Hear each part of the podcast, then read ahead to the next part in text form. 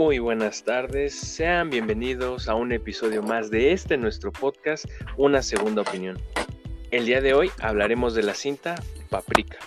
Esta cinta que es de animación, de género de ciencia ficción, originaria del año 2006 de Japón, que corría a cargo de la dirección de Satoshi Kon. Eh, el día de hoy hablamos de esta cinta, un poco de lo que viene siendo el eje central que son los sueños, los personajes. Hay bastante de dónde analizar y hablar. Para ello, el día de hoy traigo a Marco con quien haremos este análisis. Marco, ¿nos puedes decir de qué trata Paprika?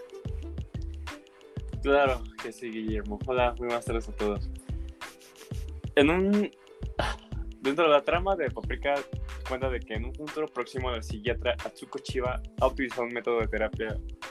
diferente, gracias a que forma parte de un proyecto corporativo en Japón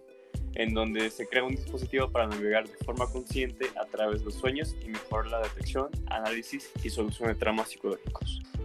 Con el conocimiento del jefe del equipo y otros personajes como el doctor Osanae, la doctora Chiba, y también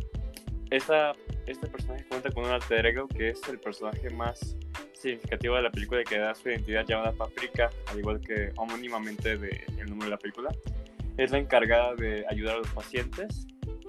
fuera del centro de investigación y que mediante un método de terapia diferente, avanzado, se introduce en la mente de los pacientes para tratar sus ansiedades, viendo detalles del sueño y evitando la, la necesidad de que sean narrados y con la posibilidad de grabarlos incluso como si fuera una película. Y este dispositivo se llama el mini digital o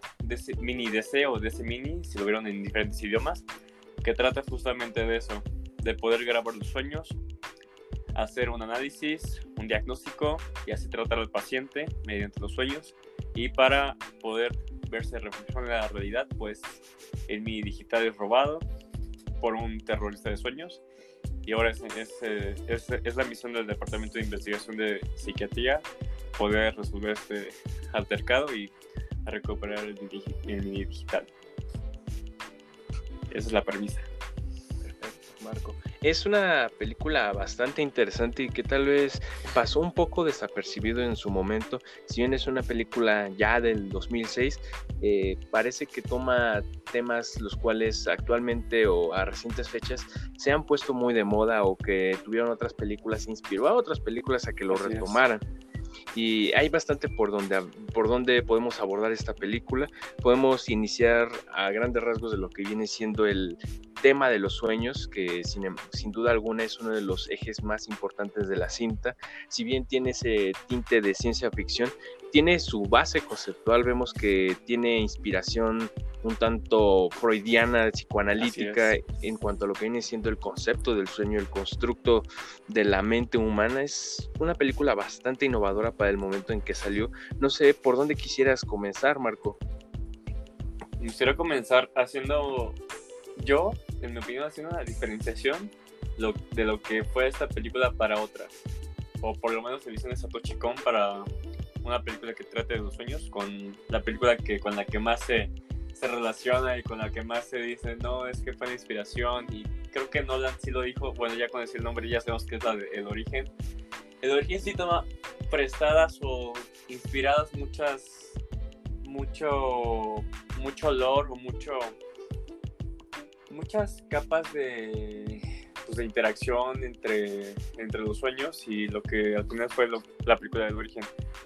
siento que ambas se prestan básicamente a la exploración de sueños y que la trama gire referente a los mismos. Es una clara apuesta en la que dijo Nolan de que pues sí fue una inspiración bastante acertada para poder crear mi película llamada El Origen. Y pues claro, y sí, sí se puede diferenciar una de la otra porque toman caminos, sí, diferentes porque en, un momento dado no se busca implantar una idea, más bien se busca, bueno, sí, sí se plantean ideas en cuanto a la plantación de ideas en los subconscientes de las otras personas, como esa del doctor y otros personajes que son, este, que son atacados mediante el, el mini digital y que finalmente son, son transformados en otras personas porque finalmente el propósito de los sueños es cambiar la personalidad de estas y plantarles ideas y poder causarles algún, algún trauma o algún trastorno de que ustedes no se puedan recuperar. Y esa es la similitud más importante en cuanto a la premisa del origen y lo que el antagonista propone de, de Paprika, pues no sé cómo tú lo vayas a ver. Pues como lo dices, la película comparte bastantes similitudes con lo que viene siendo la cinta del origen. Sin embargo, considero que tiene una desviación bastante notoria en donde el origen se puede concentrar más en los sueños como individuales, en donde uno puede interactuar en los sueños de los otros, mientras que aquí en Paprika se enfoca un poco más a lo que viene siendo el sueño de un colectivo o de una masa y de cómo estos pueden interactuar. Así que si bien son películas que tienen sus similitudes, considero que van por dos vertientes diferentes al hablar, aun cuando estemos mencionando el tema de los sueños. Si bien, como comenté hace pocos minutos, eh, tiene una base freudiana y habla mucho de la teoría del sueño que el mismísimo Simon Freud creó hace bastantes años. Y retomando este eje, es bastante interesante la forma en la que se interpretan los sueños,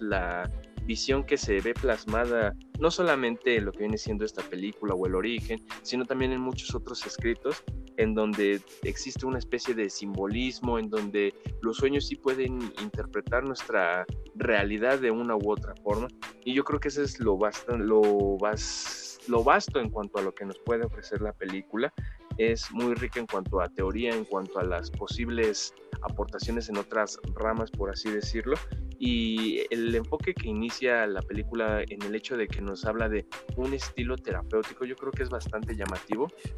El que, por ejemplo, a diferencia de lo que es el origen, en esta situación se nos marca que es algo para ayudar a la gente, que si bien puede mal usarse para, como bien lo comentaron, implantar ideas o alterar la psique de la misma gente, todo inició con una buena intención, como nos lo marca en el principio de Paprika, y es bastante interesante. Y algo que también me gusta bastante es que también se toma mucho lo que viene siendo la idea de que nosotros podemos tener una persona oculta dentro de nosotros mismos. Bien viene siendo este alter ego de Paprika, el cual se presenta en los sueños. Yo considero que es algo que, por ejemplo, en películas como El origen no se logra explorar y que aquí se nos presenta que en ocasiones no tenemos el atrevimiento de hacer ciertas cosas o que nuestra personalidad nos impide por ciertas normas sociales actuar como quisiéramos y aquí sí se rompe esa barrera, se hace esta distinción eh, de todo lo que comento, ¿por dónde te gustaría ir desmenuzándolo, Marco? ¿O qué quisieras agregar en ese sentido? Pues ahora que ya tocaste un poquito más a Freud, pues sí, dentro de las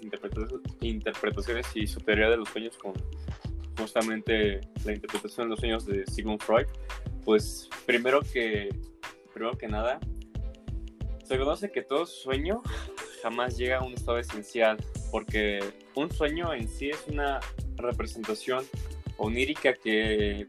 hace referencia a que los sueños son fantasías y que también se utiliza para indicar todo aquello que es, digamos, irreal y que no está ahí, pues como una representación de lo que tenemos en nuestra cabeza y no sé, lo que tenemos que hacer con fantasías o, o problemas que tenemos que solucionar con, o, o más bien como, como cosas que estamos pensando tanto, tanto, tanto que se proyecten en los sueños y que es, es básicamente eso de que se pueda hallar en diferentes, diferentes circunstancias o contextos en los que el sueño representa una parte de ti o representa un problema porque se explica de un carácter consciente porque la fase de ensoñación hay una hay algo que se llama fase de ensoñación porque eso esto da cabida a lo reprimido durante un, un periodo un periodo este no, no consciente al estar soñando, dejando, dejando un orden, bueno, un orden desordenado, vaya, vaya qué, qué orden de palabras, pero aún así es como, es como se nos representa en la escena del carnaval, o bueno, la primera escena donde está esta, esta marcha de, de seres tan, como la rana, la, el refrigerador, tantas, tantas cosas en pantalla de que es que es tan irreal, tan onírico que no tenga ningún orden esto que estamos viendo, pero a la vez tengamos un, bueno, que, se nos presente un, una propuesta acerca de lo que puede ser un sueño. Y, y, como el sueño que vemos no es, bueno, se nos plantea que es el sueño de un de un hombre que está sumamente trastornado y que se le implantó a, al doctor, al jefe de operaciones y decimos que qué, qué dañada puede estar esta persona de que de estar así, porque de por sí, ese sueño que tuvo acerca del carnaval se nos representa, se nos dice que es un camino hacia un vacío, un vacío mental, un vacío hacia, hacia nuestra hacia nuestra mente o algo parecido. No sé qué piensas tú acerca de, del vacío que puede representar un sueño o de la representación que tiene que tienen los sueños aquí en Paprika. Tomamos, por ejemplo, el primer sueño que se nos presenta de, de esta marcha de entes tan, tan descabellada que, que está al principio. ¿Cómo lo ves tú? Pues es muy curioso lo que comentas. Eh, y en cuanto a lo que opino, es contrasta con lo que dices a, eh, a, grandes rasgos, ya que opino que esa forma en la que se nos representa el mundo de los sueños eh, está lleno de fantasía, está lleno de misticismo y a su vez de exageración. Y claro que es normal pensar en que haya tanto color o que esté saturado de personajes, ya que en ocasiones es lo que ocurre cuando una persona está soñando. Como bien lo comentaste, existen diferentes etapas del sueño, desde el sueño REM, sueño lúcido, y eso dependiendo de la forma en la que estemos inmiscuidos en los sueños, es la forma en la cual podemos entenderlos e interpretarlos inclusive. Hay ciertos tipos de sueños los cuales nosotros los podemos manipular a nuestro antojo, a nuestra voluntad. Son muy complicados de concebirse, pero en la película nos dice que este tipo de sueños uno los puede manipular y hasta cierto punto pueden ser un reflejo de lo que viene siendo nuestra realidad, nuestro subconsciente, que ojo, no es muy mencionado, pero existe un subconsciente en los sueños y se ve reflejado de una forma un tanto sombría. Hace contraste con esto que nos acabas de mencionar, Marco, porque si bien en ocasiones estamos saturados de colores de personajes, también las pesadillas son sueños hasta cierto punto y la forma en la que se nos representan estos vacíos es bastante interesante. Nos hace un contraste de lo que viene siendo eh, la concepción de la realidad en los mismos sueños y yo creo que es la película la cual trata de llevarnos de la mano en ese sentido donde trata de explicarnos por qué ciertos personajes tienen ciertos eh, sueños recurrentes. Por ejemplo, es el caso del eh, detective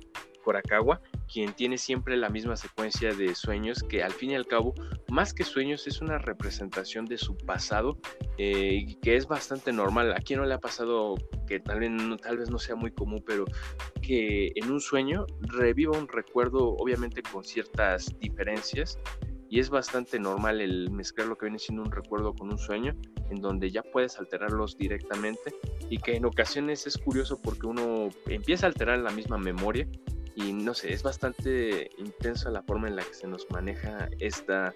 esta temática en las películas, bueno, en esta en concreto, en Paprika. También me gustaría preguntarte a ti, ¿qué opinas en lo que viene siendo la personalidad que los personajes tienen dentro y fuera de los sueños? El caso más notorio es el de Paprika, en este caso su alter ego de Shiva, el cómo puede una persona querer o anhelar ser otra y plasmarlo en este caso en los sueños y ser muy diferente o cuando menos ocultar esa apariencia en la realidad. ¿Qué opinas en relación a ello? Que por si, ajá, también me, me hubiese me gusta tocar ese punto también, porque de por sí, cuando se nos presentan, por lo menos Paprika, lo ves con una, con una personalidad tan alegre, tan segura de que todo va a salir muy bien. Y, luego cuando ves a, la doctora este, a Shiva, la ves como una persona muy fría y muy seria. Incluso la paleta de colores que se les ponen a ambas eh, contrasta muchísimo con la personalidad de la otra, con Paprika teniendo una playera roja, pantalones azules, una, también una cabellera roja muy deslumbrante y luego la doctora con una vestimenta de doctor muy fría con colores negro y blanco y también su piel, su piel muy pálida, pues claro que te das cuenta de que sí, sí son la misma persona, claramente, porque de hecho en una escena ya se, en una escena se nos deja claro que es una misma persona, pero es una capa, solamente es una capa. Es como no sé, como, ah, ah, con una mariposa va, va, a salir. Un capullo, ajá, un capullo. Eso es la, la manera que lo siento, pero sí es muy contrastante. Pero ahora los demás, como, no sé, Toquita con su versión de robot, pues podemos visualizar que es una persona muy imaginativa. Pues claro que se nos presenta como un niño en, en, el cuerpo de un genio, en la mente de un genio, pero también es alguien que disfruta mucho de hacer uno es alguien muy irresponsable porque finalmente él perdió el mini digital y todo lo que quieras, y es justamente la representación que se nos hace con un robotcito cuando entra a los sueños. De que pues, básicamente es un niño, un niño muy alegre, no sé si mimado, pero también muy, muy egoísta en cuanto a, la responsabilidad que tenía que tener con, con su trabajo. Y era protagonistas como el el, el Sejiro Inui o, o el Mandamás, que no me acuerdo cómo se llama, pues también tiene una representación muy este omnipresente, más por el, el mandamás que no me acuerdo cómo se llama, porque básicamente controla todo lo que está a su alrededor, porque no sé si también tenga algo que ver con la mente de que qué tan mentalmente bien estemos o qué tan tan controlada tengamos nuestra mente de que podamos hacer cualquier cosa dentro de ella o por lo menos que podamos ser conscientes de que estamos soñando y esto es algo de que yo lo vi reflejado en las actitudes o en cuanto al poder que tenían dentro de los sueños, al poder ser capaces de manipular casi cualquier cosa. Entonces yo digo que sí, digamos que los sueños son, cuando estamos dentro de, un, dentro de un sueño es, una, es un reflejo de, de nuestra personalidad y también de nuestro control hacia nosotros mismos, pero también al que, tener, al que quisiéramos tener con las otras personas, o simplemente es un reflejo de nosotros dentro de, de nuestra psique, de cómo nos quisiéramos ver o cómo somos realmente. Eso es lo que yo pienso. ¿Tú? Pues concuerdo bastante con lo que tú mencionas y todo esto hace mención o se hace alusión en lo que vienen siendo los últimos minutos de la película en donde el mundo de los sueños hace un choque con la realidad y ya existe una brecha que los conecta a ambos en donde uno se separa de lo que es la fantasía representado como los sueños y la realidad en donde vemos esta separación de Shiva y de Paprika, en donde coexisten y una y la otra se identifican como opuestos. Y ese es curioso el cómo se menciona el de cómo pueden criticarse una a la otra siendo que es la misma persona. Y es interesante también el aspecto de los sueños colectivos que mencioné en un principio, el cómo puede converger, toda la fantasía o la ilusión de una persona en los sueños y cuando se conectan, el cómo existe hasta cierto punto una libertad en cuanto al pensamiento. Eh, vemos que al final no tienen pena de, decir lo que piensan por lo mismo que son los sueños, esa magia que transmite, no sé cómo expresarlo, pero me gusta mucho la escena final en donde eh, Paprika hace frente al enemigo y logra absorberlo y la realidad por fin vuelve a su normalidad y cómo los sueños vuelven a incorporarse de forma individual, ya no es una cuestión de que todos comparten el sueño, están en esta realidad. Porque ese es un aspecto muy poco explorado en la película, pero que también podría dar para mucho, no solamente en películas, sino en la literatura, el hablar de cómo sería una realidad colectiva en un mundo imaginario, en un mundo de los sueños. Si bien nosotros como amigos, compañeros, colegas, estudiantes, este, convivimos en esta realidad, en el momento en que estamos en el mundo de los sueños es todo individual, todo es producto de nuestra imaginación, de nuestra memoria y me gusta cómo Paprika lo aborda al final de la película, de cómo toda la gente comparte los sueños, comparten sus representaciones de cómo se quisieran ver o de cómo quisieran actuar. Yo creo que eso es bastante imaginativo e innovador en el sentido de que no hemos visto muchas películas que aborden ese aspecto colectivo de los sueños, muy llamativo. Súper llamativo que también dentro de, no sé, quiénes podamos ser dentro de los sueños o que queramos hacer, que tengamos tanta libertad dentro de nuestra cabeza, que quién sabe cómo podamos actuar si estamos en un sueño colectivo con otras personas o cómo pueden actuar ellas, pues también es algo de que se puede prestar a la imaginación, vaya a un sueño, pero pues sí sería, sería bastante, ay, ¿cómo decirlo? Mm, de mucha,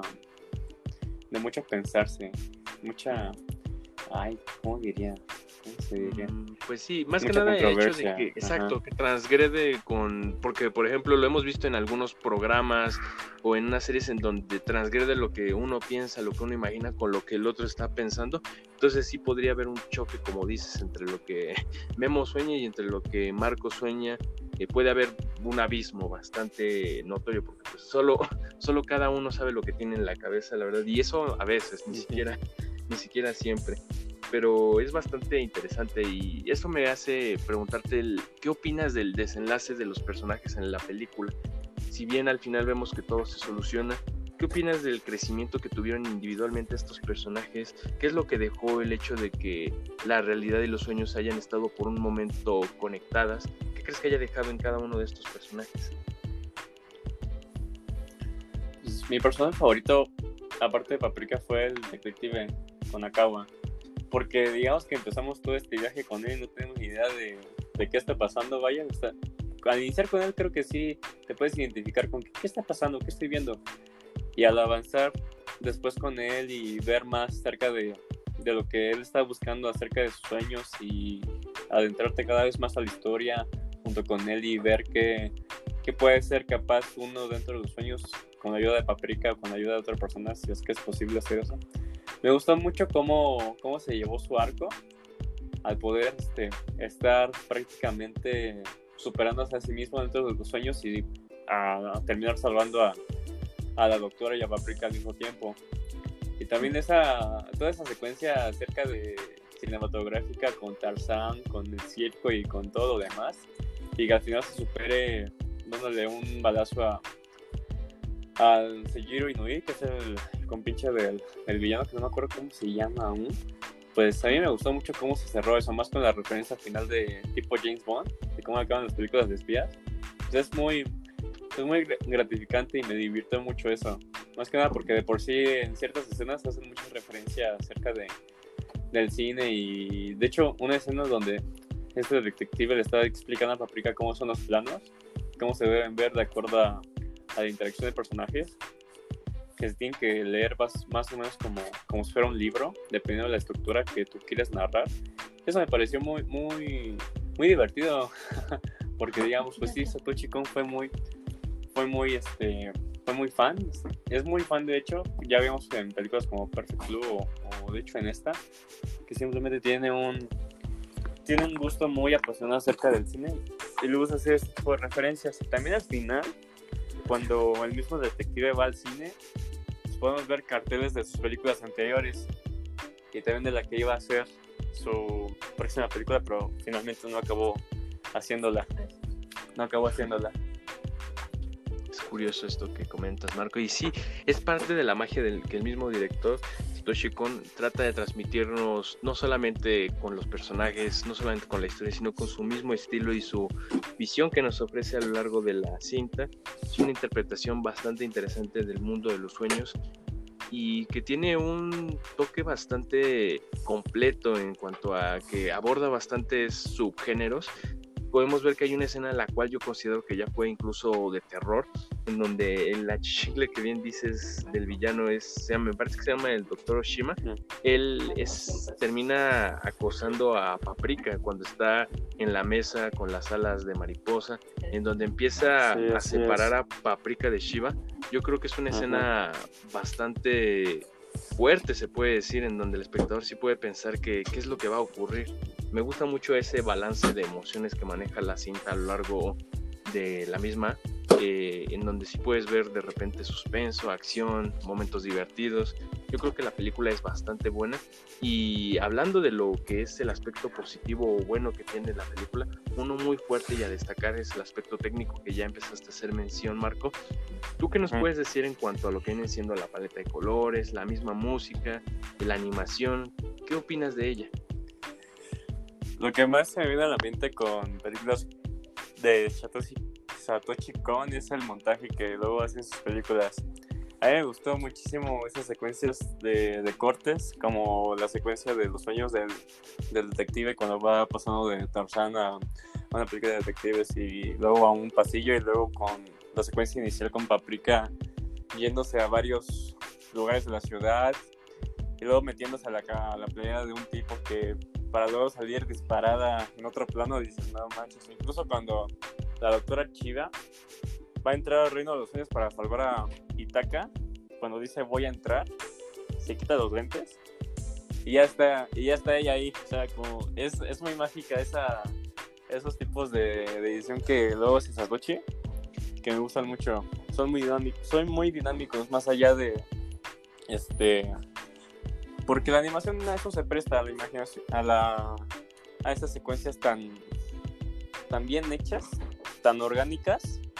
que es lo de la animación que no podría suceder, digamos, en otras películas, que sí se podrían hacer en las películas con, con personas reales, pero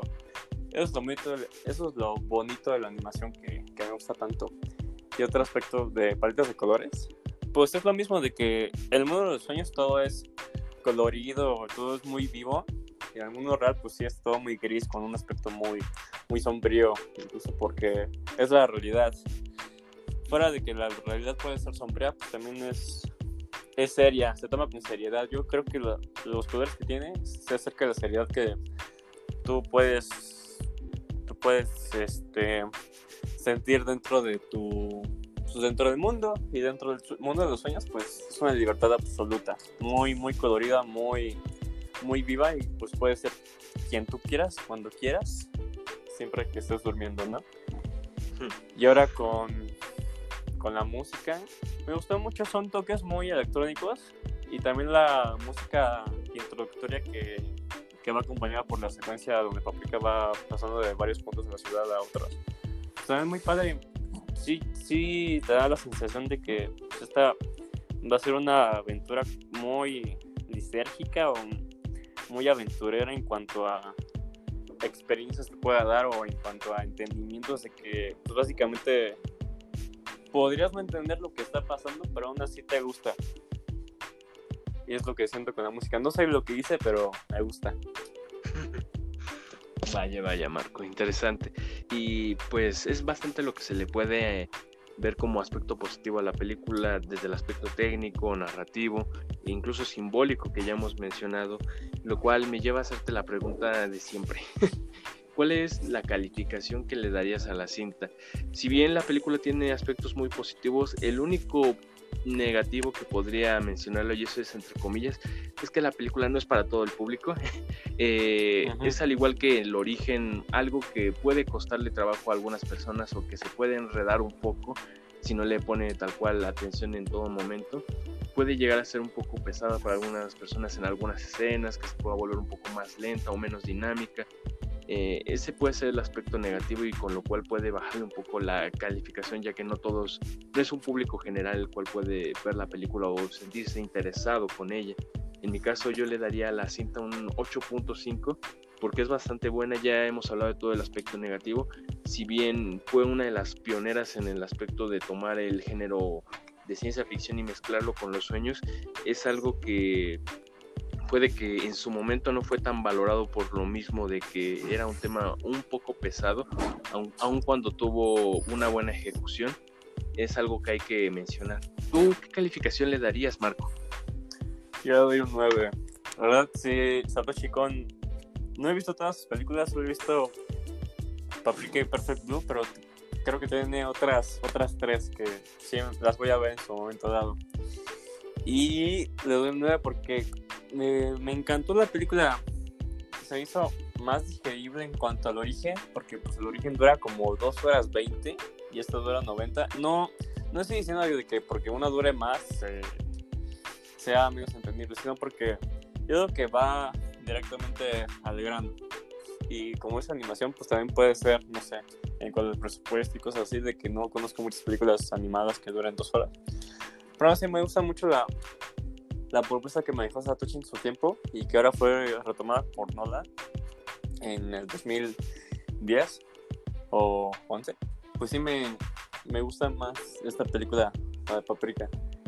Y claro, como tú dijiste, puede ser no tan digerible para algunas personas,